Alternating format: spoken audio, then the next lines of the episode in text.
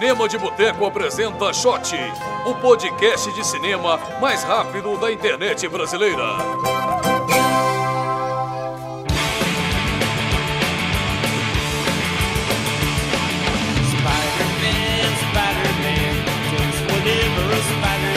Olá pessoal, bem-vindos a mais uma edição do Shot, o podcast de cinema mais rápido da internet brasileira. Esta é a nossa edição 66. Meu nome é Lucas Paio, estou aqui com João Golim Olá, olá, pessoal. e Larissa Padrão. Oi, pessoal. Todo mundo animado?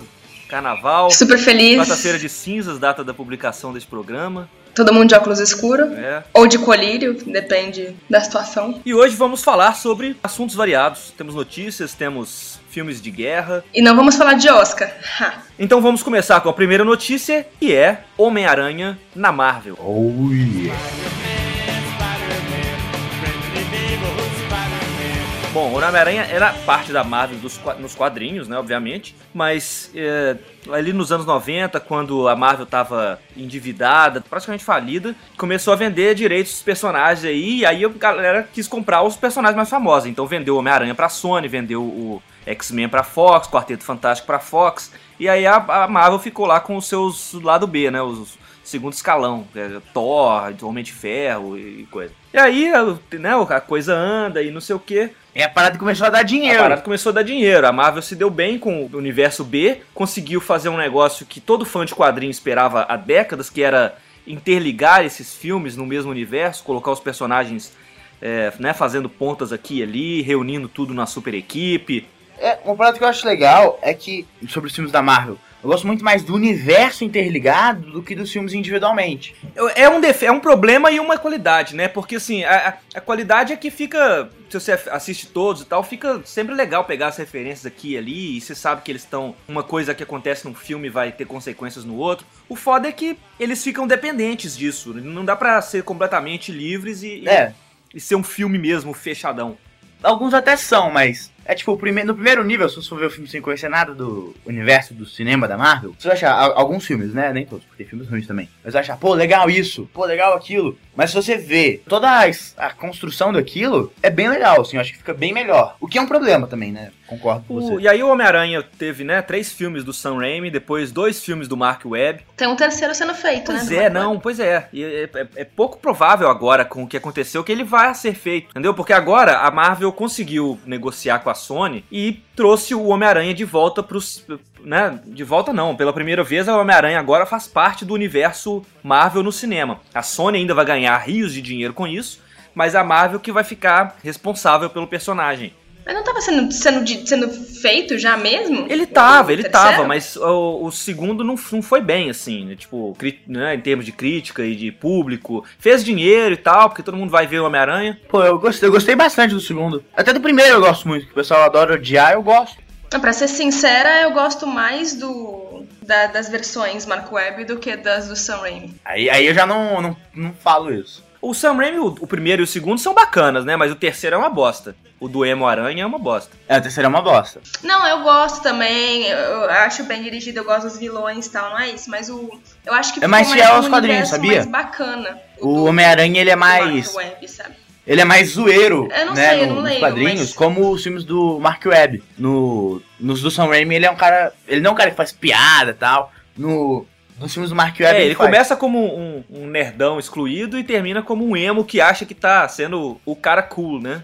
É, e aquele terceiro filme não faz sentido, né? Porque ele perde os poderes porque sim e volta os poderes porque sim. É, aquele filme inteiro não faz sentido, cara. Aquele filme é muito ruim. É, aquele filme é... Vamos esquecer dele. Mas e aí a primeira aparição do, do Homem-Aranha nos filmes da Marvel vai ser no próximo filme do Capitão América, que é Guerra Civil. Que vai ser um filme meio Vingadores, assim, né? Porque vai ter todos os personagens, tudo misturado. O Homem de Ferro vai ser meio que o vilão ali, porque a história da Guerra Civil nos quadrinhos é que o governo quer que todos os heróis é, criem um catálogo de heróis e todo mundo revele a identidade secreta e não sei o quê. E aí o, o, o Homem de Ferro é a favor disso, o Capitão América é contra.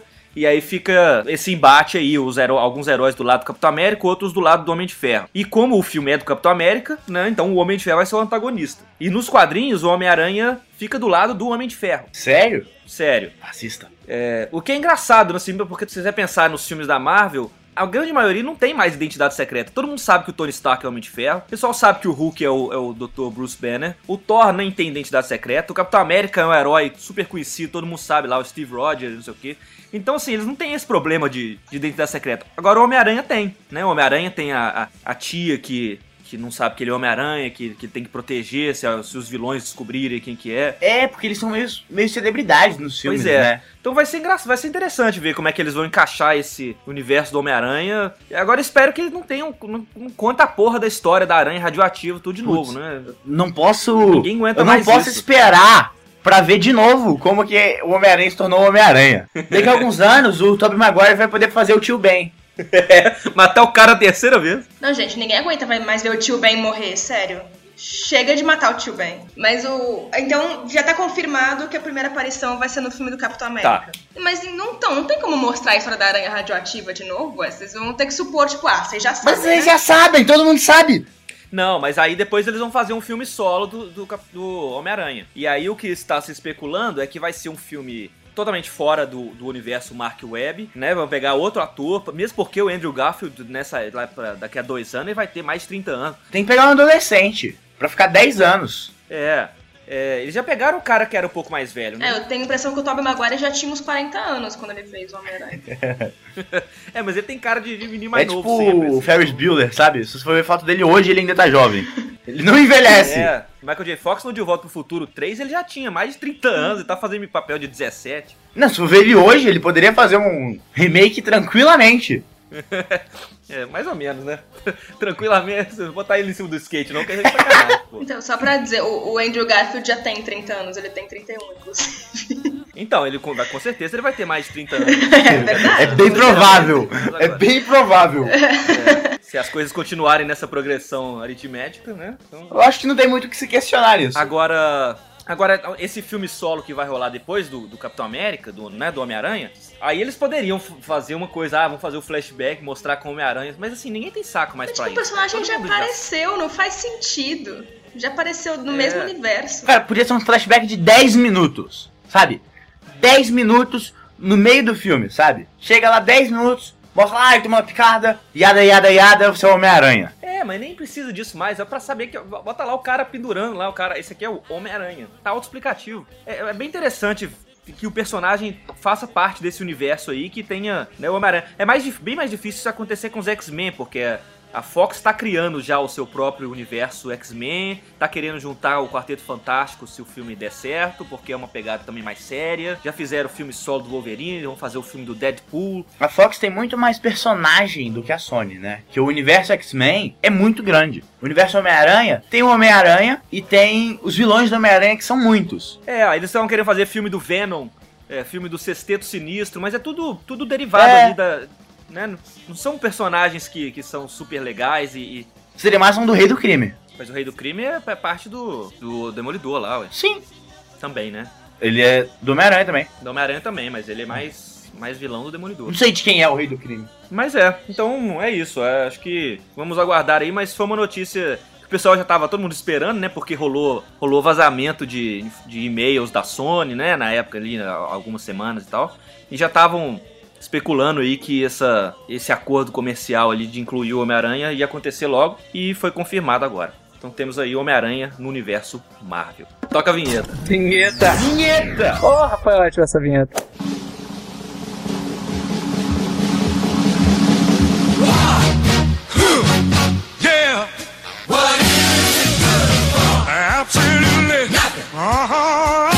Agora a gente vai falar de um tema que nunca se esgota: Segunda Guerra Mundial e matar nazistas. Se bem que o Sniper não é a Segunda Guerra, né? Não, o Sniper é Guerra do Iraque. Não, é Iraque. Errou, errou o tema. Mas nazistas sempre têm que ser mortos. Acho que daqui 200 anos eu ainda quero estar Sniper vendo filme de nazista. Né? Como o Golinho adiantou aí, é, que não é sobre nazistas. É um filme, no novo filme do Clint Eastwood, que está indicado aí um porrilhão de Oscar, incluindo melhor filme, melhor ator. Não está melhor diretor, porque, como já antecipamos, o, o Clint não usa o WhatsApp. Melhor roteiro, montagem e edição de som e mixagem de som. E o filme estreou com polêmicas, né? Clarissa. Ah, o filme ele foi por. Ele foi. ah, o momento de desabafo. Ele foi por três semanas seguidas a principal bilheteria do- dos Estados Unidos, né? Batendo inclusive animações, aqueles filmes que se vê sempre quando estreia são, são os, os campeões, e não foi. O American Sniper ficou três semanas seguidas. Foi bem surpreendente, porque não era um filme que todo mundo esperava que ia fazer esse sucesso todo, assim. Tanto que acho que ele. Mas enfim, é um filme pra classificação indicativa 16 anos que ficou três semanas campeão de bilheteria. Então. E ninguém esperava isso. Então teve também ah, o falatório por causa disso, né? Porque que esse filme ficou tanto tempo como campeão de bilheteria.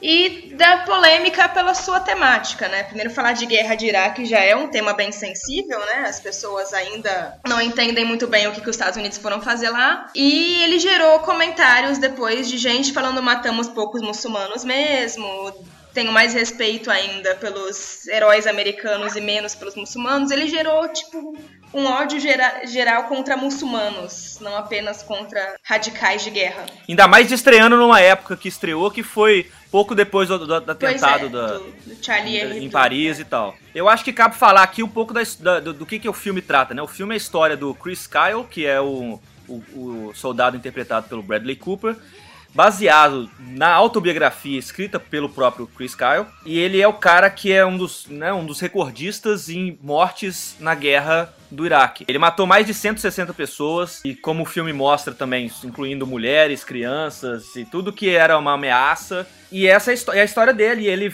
ele vai várias vezes e ele volta pra casa e aí tem os conflitos com a mulher que, que tá criando a família dela lá sozinha, enquanto o marido fica um pouco em casa completamente desligado e depois volta pra guerra. Então o filme trata disso aí. Mas uma dúvida minha. Essa reação das pessoas, né? Convenhamos, as pessoas são meio burras, assim. Tropa de elite, o pessoal fa- falava que, ah, olha só, esse filme mostra que tem que matar bandido mesmo e tal. Mas o filme Tropa de Elite não é um filme conivente com essa atitude. O sniper americano, na sua opinião, ele é conivente com isso? Porque eu vi gente defendendo os dois lados. Eu vi gente falando, não, é um filme pró-guerra, e gente falando, não, é um ótimo filme contra a guerra. Eu acho que é, o que causa essa ambiguidade é porque o Clint Eastwood ele mostra realmente as, as implicações psicológicas da guerra. Então acho que pelo menos nisso ele não se, se eximiu, assim. É, ah, mostra o personagem, né, o Bradley Cooper, o Chris Kyle, ah, voltando e ficando completamente louco, assim, ouvindo barulho de guerra, olhando pra TV Meio Rambo, assim? vazia. Hum. É, Esse plano é bem legal, né? Ele olhando pra televisão vazia. É, é, a questão da violência, ele começa a ficar mais violento, não fisicamente, mas a maneira de tratar a família e tratar as pessoas em volta. Então, isso mostra os efeitos psicológicos da guerra. Essa é uma das partes mais legais.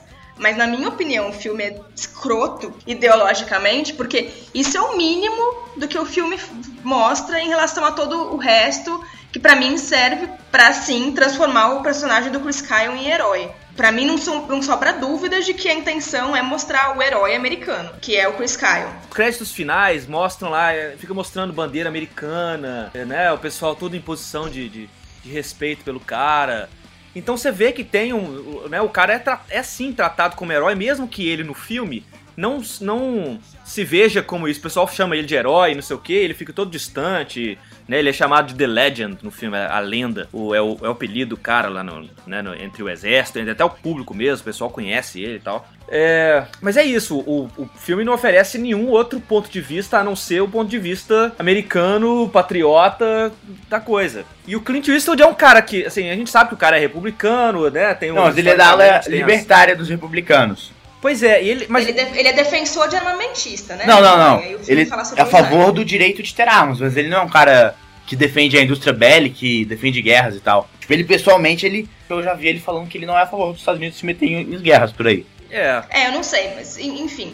Ah, analisando pela história real do Chris Kyle, eu não li o livro dele, mas eu li alguns trechos do livro na internet. E li críticas de- dos Estados Unidos em relação a ele. E diz que no livro dele ele chama, basicamente, ele divide iraquianos, animais, americanos, heróis, simplesmente pela nacionalidade, independente do que essas pessoas fazem. Ah, chama, os, chama os iraquianos de selvagens. E no livro dele, diz que ele fala abertamente de que ele não se arrepende de nenhuma morte. Realmente, ele não se arrepende. E, pô, ele matou 160 pessoas, sabe? Como é que alguém mata 160 pessoas, independente de qual contexto, e você não tem um pingo de arrependimento disso? É, ele sabe? fala, até no filme ele fala lá no diálogo, ele fala, eu não me arrependo de nenhuma morte que eu fiz, eu me arrependo de não ter salvo mais dos meus colegas. É complicado, né? Quando você tá na guerra, é...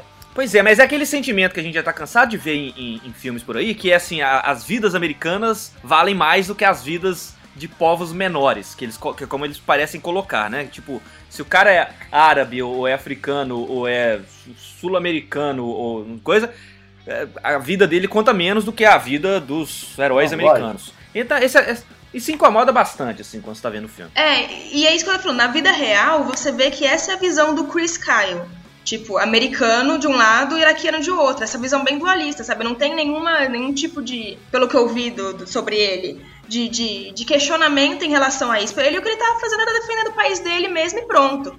Ah, e, e vale ressaltar que o Chris Kyle morreu assassinado por um americano em solo americano. Eu acho que isso é bem importante sobre, o, sobre a história real. Mas enfim, eu não teria nenhum problema com essa história real, porque afinal é o que aconteceu, se o Clint Eastwood de alguma forma questionasse isso, ou tornasse isso duvidoso, ou desse uma segunda interpretação. E eu não vejo essa segunda interpretação. É, eu- ele coloca personagens que questionam isso, né? A própria mulher do cara é uma, né, antagoniza ele ali mais ou menos em algumas cenas. Tem um cara lá que é um meio psicólogo.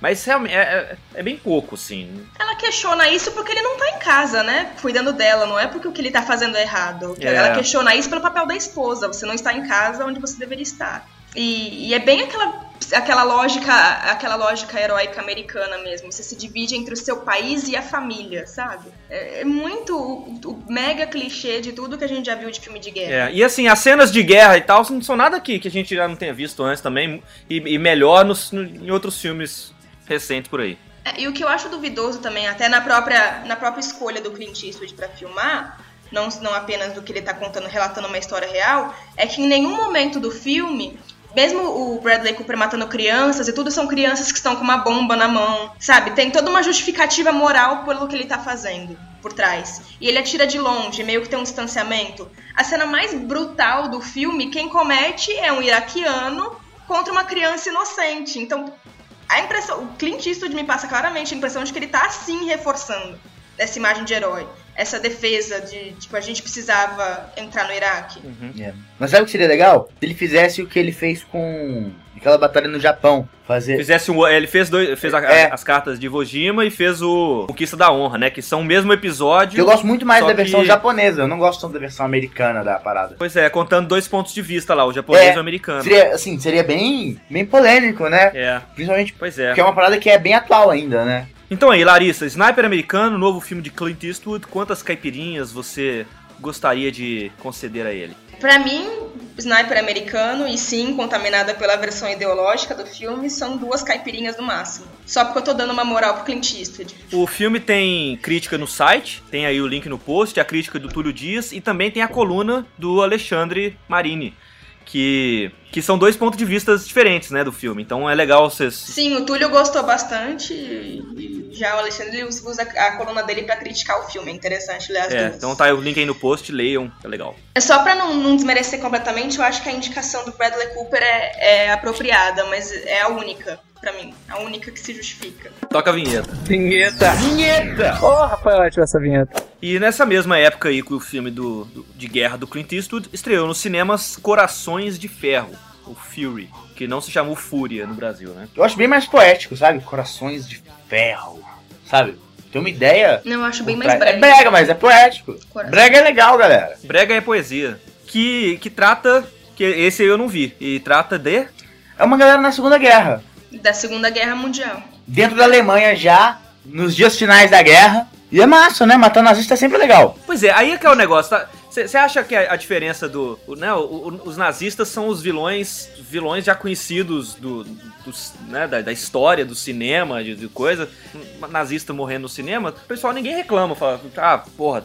Tá colocando só o ponto de vista dos aliados, não o dos nazistas. Mas quando o episódio é mais recente, sempre vai ter essas polêmicas aí, porque não- Porque o filme ele mostra os aliados, né, os americanos, fazendo barbaridades contra os nazistas, assim, sem necessidade, sabe? Tipo, matar prisioneiro de guerra, o que é crime pela, pelas convenções de guerra, né? É, e o cara se tornando um monstro. Estuprando. É, nossa. estuprando nazistas. Estuprando alemãs. Essa é uma cena que rola um conflito entre os personagens. Porque, tipo, um personagem tá de boa com a mina lá, e chega um outro cara, tipo, meio que querendo agredir ela. E rola um conflito entre a própria. o próprio batalhão, sabe? E ela não é nem nazista, menina, né? É, ela Só era alemã, uma cidadã da cidade, civil. O filme é do David Ayer, que vai dirigir Esquadrão Suicida da DC. que é um gibi aí, que essa juventude fala que é muito legal. e é com o Brad Pitt, tem o Shia LaBeouf também, que tá, tá bom, e uma galera que não é mais tão famosa. Ah, mas um dos, um dos protagonistas do filme é o Logan Lerman, que é o menininho lá do As Vantagens de Ser Invisível. É engraçado, é um menininho, ele tem 22 anos. Menininho. A gente tá muito velho, né? Aquele menininho. Aquele ali, garoto. Aquele moço, aquele moço. Cresceu bonito aquele Mas menino, qual que é a né? trama? A, a, a trama do filme você já falaram, né? no- Nos últimos dias de guerra. É, É, o filme se passa na Segunda Guerra, ele se passa realmente nos últimos dias mesmo, e esse pra mim é um dos melhores aspectos do filme, porque mostra todo mundo cansadaço. É, por exemplo, esse Fury, que é o tanque deles, ele foi da África e foi subindo pela, pela, com a guerra, sabe? Em 45 mesmo. E, e é aquela coisa, todo mundo já sabe que a Alemanha perdeu, só que eles não param de lutar, sabe? Então, não, não tá oficialmente declarado. E, e mesmo assim os caras têm que continuar lutando, sabe? Com o Japão foi pior, né, ainda. Sabia que depois da primeira bomba, o Japão, ninguém nem cogitou é, desistir. Eles só cogitaram desistir depois da segunda bomba. Primeira bomba eles falaram, não, de boa, não continuavam guerreando. O Olin falou dos atores aí. E eu não entendi, assim, o filme ele era elegível ao Oscar, eu não Eu entendi não ele não ter nenhuma indicação. Porque, pra mim, porra, eu acho que ele... ele merecia muito mais que Sniper, muito mais por. Até que de a teoria de tudo e, e o jogo da imitação, pra falar a verdade. Pra mim, ele tá acima de- desses filmes. Então eu fiquei até na dúvida se ele era elegível, sabe? Até porque ele é produzido pelo Brad Pitt, que é o cara que Já ganhou Oscar, né? O Brad Pitt já ganhou Oscar. passado. Dois anos de escravidão, Hã? ele era produtor. Ah, Ah, tá, ele é produtor, verdade. É verdade. É, e ele é produtor também do, do Fury, né? Ele não é só o protagonista. E tem umas atuações muito boas, cara. A atuação do, do Shia LaBeouf, que o Bolin falou também. Ele faz um religioso e tal. E a do próprio Brad Pitt, sabe? Eu acho, achei bem, bem bacana. mostra bem o lado mais brutal da guerra, porque esse rapaz, esse, o Logan Lerman, né, que é o Machine no filme, a máquina, ele ele entra na guerra sendo um cara que ele não queria estar lá, sabe? Ele era um cara que ele sabia digitar rápido, sabe? Essa era a função dele na, an- antes na guerra. Aham. E ele foi pro campo de batalha e ele vai se tornando cada vez mais. Ele vai perdendo o lado humano dele, vai se tornando mais brutal no decorrer do filme. É, eu acho que rola uma comparação aí com o Nascido pra Matar, né, do Kubrick. É, é o cara que vai sendo que vai sendo brutalizado. É, e uma coisa que é interessante é que falaram. Do, você, acho que foi você, Lucas, que falou do, do lado nazista e tal, mostraram os como os vilões. Mas o filme ele também mostra um ato de humanidade muito bacana de um nazista, no caso. Que, tipo, ele tá. Um nazista salva um americano em certo momento. Apenas porque ele é legal. É, eu acho que a diferença dele pro Sniper, por mais ele tem sim alguma daquelas cenas bem clichês de herói americano. Eu acho que o personagem do Brad Pitt é o clássico comandante clichê americano. Qualquer filme de guerra contra os nazistas. ele tá mais clichê que o do, do Bastardos. Inglórios ou tá Então ele- mais realista? Não, do Bastardos e Glórias é mais legal, né? É mais divertido. Não, porque ele não é desumano, ele é. Ele tem umas cenas bem bonitas de humanidade, ao mesmo tempo que ele é, ele é dono de uma das cenas mais brutais, assim, contra. É que é, é bem spoiler falar, mas ele, é- ele tem uma atitude bem brutal contra os nazistas, ao mesmo tempo que de vez em quando ele é aquele cara super paternal, sabe? Com todo mundo. Então, acho que ele é o clássico clichê comandante americano. E tem alguma dessas cenas, assim e tal. E tem uma coisa que eu acho bem, um paralelo bem legal com, com o Sniper, que em vários momentos do filme eles falam, nossa, esse é o melhor emprego do mundo. Porque ele mostra aquela coisa do vício na guerra, sabe? Tipo, eles encaram aquilo como um emprego, sabe? Não como. É. É um emprego, é isso, que eles estão fazendo é o trabalho deles. É. Num... Coisa que eu acho interessante no filme é que os. As balas, elas não são tão realistas, né? É muito Star Wars cena. É, eu no início, eu, fui assistir com um amigo meu que não sabia sobre o que era o filme. Ele pensou, pô, esse filme é uma ficção científica que tem Por quê? O que, que eles fazem de, de diferente? aqueles tiros do, das armas de Star Wars. Mas Elas por quê? No filme de Segunda Guerra? Tem uma luzinha, um É rastro de meio luz. esquisito. E assim, Eu não sei, Então. eu não sei se é assim de verdade, Ué. Eu nunca vi um canhão atirando. é, eu nunca vi um tiro, de verdade. Eu já vi vídeo de tiro, mas na realidade, com certeza, você deve. Talvez você perceba o. Onde, por onde a ba- bala tá passando, sabe? Eu não sei se na realidade é isso. Alguém que já tenha visto tiro de verdade, avise aí. Porque tem um momento do filme que isso se faz necessário. Porque ele fala, ah, segue o meu caminho de tiro. No, dentro do tanque tem a galera atirando nos inimigos e fala, ah, segue, minha segue meu caminho. Se você não tivesse visível pro público Hum. exatamente onde as balas estão indo, essa cena não, fa- não faria sentido. Mas eles são diferentes de, de arma pra arma, assim? Uma, uma é azul, outra é vermelho, sei lá. Não, não, é tudo meio azulado, as balas assim. são Não é nada é. surreal, não. É só, tipo, você vê um, o feixe de luz. O, o que mais e elogiando assim o aspecto técnico do filme, acho que ele, ele é um filme de ação bem legal, principalmente se você levar em consideração que são tanques, cara. Não dá pra fazer um filme de ação muito legal com um tanque, é um troço lento que anda, sei lá, Vou botar fast por forward, hora, né? O tanque. E só pra virar um negócio de arma demora cinco minutos, sabe? E mesmo assim, é, e mesmo assim Ele é um muito filme de bacana. ação, ele tem umas cenas de ação bem legais. E ele consegue Eu acho que construir bem alguns- os personagens também. Oi? Ele consegue construir bem os personagens, porque mesmo personagens, porque os personagens são todos complexos, assim, tipo, o- é, eles fazem coisas brutais, mas eles têm um lado bem humano e tal. Isso é bem interessante, tipo, não é um filme maniqueísta. É, eu acho que a diferença dele pro, pro, pro Sniper, pra mim, foi isso. Ele não é. Ele, por mais que ele, ele tenha, sim, eu acho que dá pra criticar alguns clichês bem clichêzão americano mesmo de guerra que ele tem. Mas ainda assim não tem essa coisa muito maniqueísta, não é os nazistas são os mega os mega vilões, sabe? Não, não é assim que funciona. Eles fazem coisas brutais, mas os americanos também fazem. Todo mundo faz por Ele dois coloca lados, mais a guerra sabe? como, como a vilã, né? A situação, do que como nós contra eles, assim. Que é um negócio que. É, a guerra é o problema. Exato. Não, só pra, só pra fazer mais, só mais uma. A única. Uma das principais críticas que eu tenho no filme é que só tem gente de olho azul no filme. Tipo, só sobrou gente de olho azul no final da guerra. Tem o mexicano, velho. Ah, mas se até as balas são azuis, que, que problema é seu olho azul? Tem um mexicano só e o resto todo mundo tem um olho azul, cara. É incrível, só sobrou gente Pô, branca. é, me- é melhor ter um claro. mexicano do que não ter nenhum mexicano. Ah, é todo mundo tão branco de olho azul que você fica certeza que o mexicano vai ser o primeiro a morrer. Certeza. Ele não é o primeiro a morrer. Spoiler, trouxas. Miguel ele morre. Spoiler, de novo. Jongolim, Todo mundo morre. Jongolim, quantas caipirinhas para esse filme que você Ah. deu tantos spoilers? Não, quatro caipirinhas, quatro e meia talvez. Não, quatro, não vou dar cortado não, que é, que é paia. Quatro. Que paia. Quatro caipirinhas contra as duas do sniper americano, então no nosso embate aqui, o, o- a fúria venceu. Mas o Golinho não viu o sniper americano.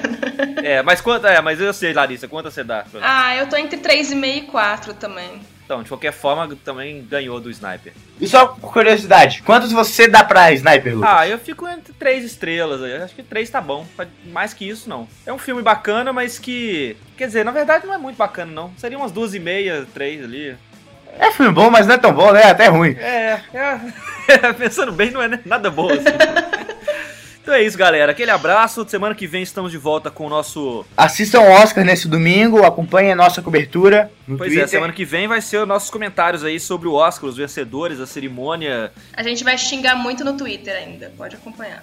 Vai xingar horrores. Quero horrorizar. Então aquele abraço e até semana que vem, quarta-feira. Até semana que vem. Até!